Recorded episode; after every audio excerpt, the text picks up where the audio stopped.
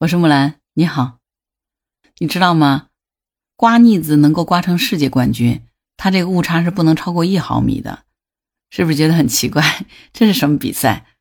我还真是不知道。不过今天看了新闻，才是长见识了啊！在法国当地时间十月二十三号，二零二二年的世界技能大赛特别比赛法国赛区的比赛收官了。中国代表团呢斩获了两金两铜，其中呢，浙江选手马宏达获得了抹灰和隔墙项目的金牌。实现了中国队在该项目上金牌的零突破。这个马宏达呢，是一个零零后，目前就读于浙江建设技师学院。他参加抹灰和隔墙系统的项目训练呢，已经有五年了。到底这个世界技能大赛是一个什么比赛呀？你是不是跟我一样好奇？看来听我节目的人都是个好奇宝宝哈。我是挺好奇的，所以我就去查了一下度娘，结果在百度百科上面是这么给我解释的。说这个世界技能大赛呢，是最高层级的世界性职业技能赛事，是由世界技能组织举办的，每两年举办一次，被誉为世界技能的奥林匹克，是世界技能组织成员展示和交流职业技能的重要平台。这个世界技能大赛呢，比赛项目一共是分成了六大类，分别是结构与建筑技术、创意艺术和时尚、信息和通信技术。制造与工程技术、社会与个人服务、运输和物流，共计四十六个竞赛项目。大部分的竞赛项目对参赛选手的年龄限制是二十二岁。制造团队挑战赛、机电一体化、信息网络布线和飞机维修这四个是有工作经验要求的综合性项目。那么选手的年龄限制是二十五岁。这个世界技能大赛，它的竞技水平是代表了当今职业技能发展的世界先进水平。它这个举办机制呢，是类似于奥运会的，是由世界技能组织成员申请并获得批准以后才能参加的。咱们国家是二零一零年十月七号加入世界技能组织的，哈，是第五十三个成员国。以往这个历届的世界技能大赛都是在欧洲举办为主的，欧洲以外的地区呢，只在亚洲举办过五届。就是第十九届，一九七零年日本东京；三十二届，一九九三年中国台北；第三十六届，两千零一年韩国的汉城；第三十九届，两千零七年的时候日本的静冈县；第四十四届是阿联酋的阿布扎比。中国上海今年也获得了二零二六年的举办权。哈，严格意义上，这个大赛的竞技水平，各国的这个得奖情况，应该是反映了这个国家职业技能这样的一个水平。那肯定是奖牌数越高的国家，它的整个职业技能的总体综合水平是越高的嘛。马宏达他所获得金牌的这个项目叫做抹灰和隔墙系统项目，是指用涂料、装饰材料等对房屋建筑进行修建、改善和整修。它考验选手的是金属框架建造和石膏板安装技术，以及隔音、隔热、防火、抹灰、装饰线条制作和安装，以及艺术创意等技术的运用。为了备战这个比赛呢，马宏达这个小伙子也是对自己下了狠手的哈。他每天早上八点钟一定会准时出现在实训室里面，一天训练量绝对不会低于七个小时。他需要让每一个动作都刻进他的肌肉记忆里面。夏天的时候呢，他总是会多备着几套训练服，因为几组动作下来以后呢，身上的衣服都湿透了。你能相信吗？一双五公分厚、能用上一年的钢头鞋，往往他只穿两个月就磨破底了。去年九月份的时候呢，通过选拔，马宏达如愿的加入了国家集训队。因为参赛年龄限制嘛，那刚才咱们前面不是也科普过了哈？像他参加的这个项目，最大的参赛年龄是二十二岁，所以他是两千年出生，那今年可不就是二十二岁啊？真的就是他最后一次登上世界舞台的机会了，所以他就特别刻苦的学习和训练。除了自己每天大强度的进行训练，他还会默默观察身边选手的操作技艺，完善自己的操作流程。马宏达的英语基础呢算不上好，不过呢，为了更好的读懂世界技能大赛的技术文件，每天训练结束以后呢，他都会跟着项目的翻译进行学习，背诵英语短句，并且自学基础交流的语句。他说：“反正我去之前目标就是金牌。”你是不是觉得抹灰和隔墙能有什么含金量？不就抹个腻子吗？但是你知道吗？在这个世界竞赛的这个领域，它的操作误差呢是往往不能超过一毫米的，所以其实难度的要求还是很高的。这个项目的赛程是四天，具体的比赛题目呢，在比赛前才会公开。所以呢，选手不仅需要读懂这个英文图纸，还需要在短时间内施工完成整个项目。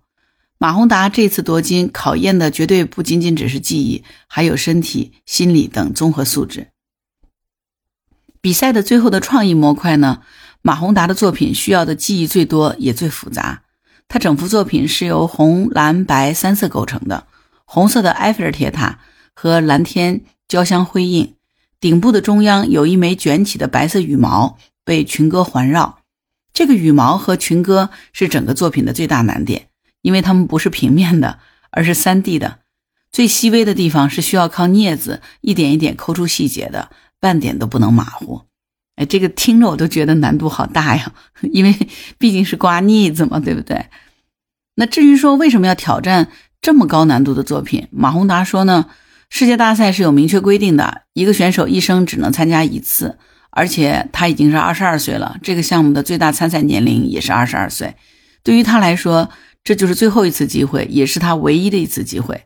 所以去之前，他的目标就是金牌。他只想把自己掌握的最高技艺展示出来。我在想哈，真的，他拿滚筒要刷出这样的一个创意性的作品，其实难度还是蛮高的。这个2022年世界技能大赛特别赛是在十五个国家分散举办的，比赛项目一共六十二个。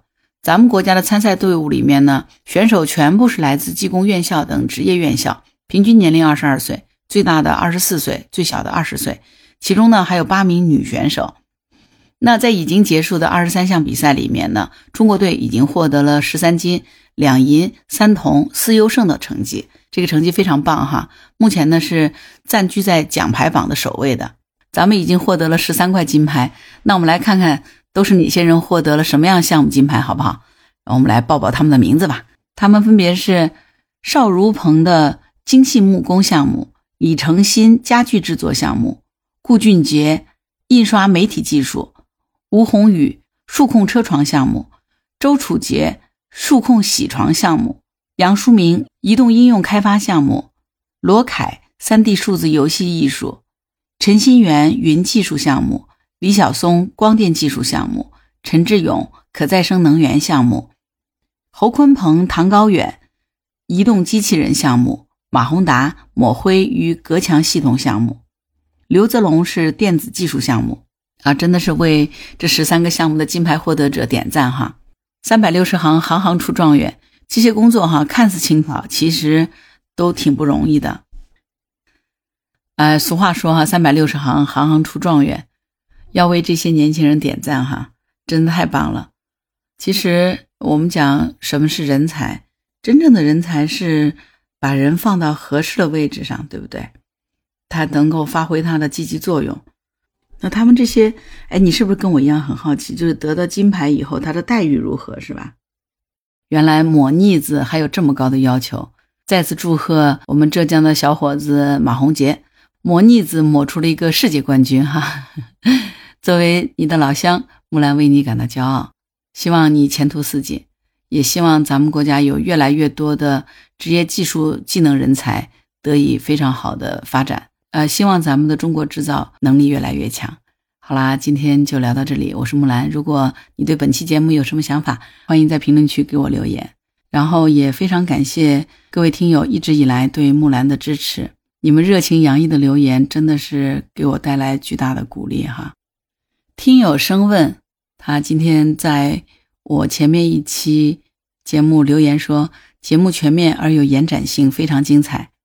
我就想起小学四年级那年，代表学校参加乡里的数学考试，成绩不算优异，也还可以。于是班主任就奖励了我两个作业本，以示鼓励。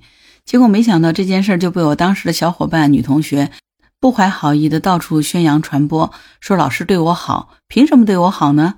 当年在我的意识和概念里呢，这个对我好就是一个特别羞耻的事情。后来我就比较生气的把老师奖励的作业本还给了他，估计老师也是疑惑不解的。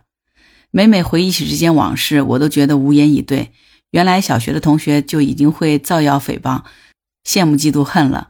不过呢，人生总是要经历很多低谷阶段，你才能更好的明白人生的价值和意义。嗯，加油，加油，加油！首先，非常感谢生问你对我节目的支持和鼓励。